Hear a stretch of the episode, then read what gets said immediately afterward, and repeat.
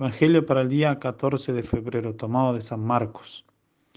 En aquel tiempo, cuando los discípulos iban con Jesús en la barca, se dieron cuenta de que se les había olvidado llevar pan. Solo tenían uno. Jesús les hizo esta advertencia. Fíjense bien y cuídense de la levadura de los fariseos y de la de Herodes. Entonces ellos comentaban entre sí, es que no tenemos panes. Dándose cuenta de ello, Jesús les dijo, ¿por qué están comentando que no trajeron panes? ¿Todavía no entienden ni acaban de comprender? ¿Tan embotada está su mente? ¿Para qué tienen ustedes ojos si no ven y oídos si no oyen? ¿No recuerdan cuántos canastos de sobra recogieron cuando repartí cinco panes entre cinco mil hombres? Ellos le contestaron, doce, y añadió, ¿Y cuántos canastos de sobras recogieron cuando repartí siete panes entre cuatro mil? Le respondieron siete. Entonces él les dijo, ¿y todavía no acaban de comprender?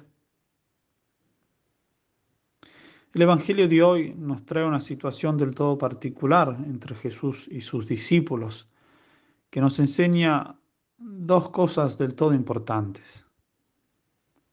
En primer lugar, vemos que Jesús piensa en cosas importantes, es decir, que sus pensamientos, sus sentimientos, sus deseos se fijan en asuntos que realmente valen la pena.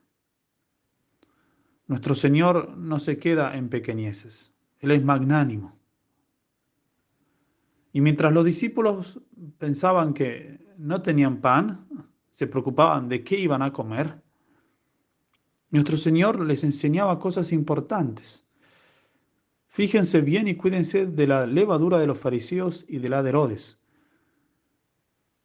Esto se conecta con el fragmento anterior en el Evangelio de San Marcos, capítulo 8, donde Jesucristo tiene una discusión con los fariseos y no les quiere responder y se sube a la barca con sus discípulos y se aleja. Jesucristo se queda pensando mientras va de viaje por el lago. Se queda pensando en la discusión que tuvo. Y los discípulos estaban ahí también. Pero ellos, en lugar de pensar en la discusión, empezar, en lugar de pensar en lo que había sucedido, están ahora preocupados en el futuro. ¿En qué iban a comer? Jesucristo les enseña, fíjense bien y cuídense de la levadura de los fariseos y de la de Herodes.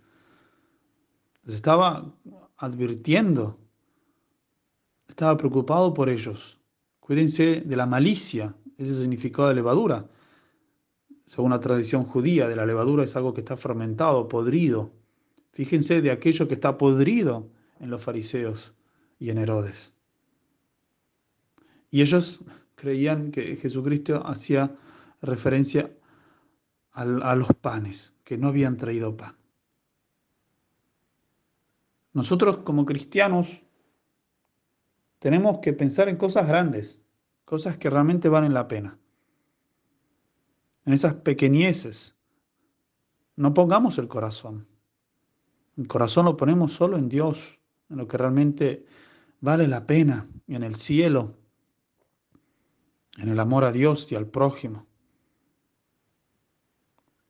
Esa es la primera enseñanza. Y la segunda es un llamado a la confianza.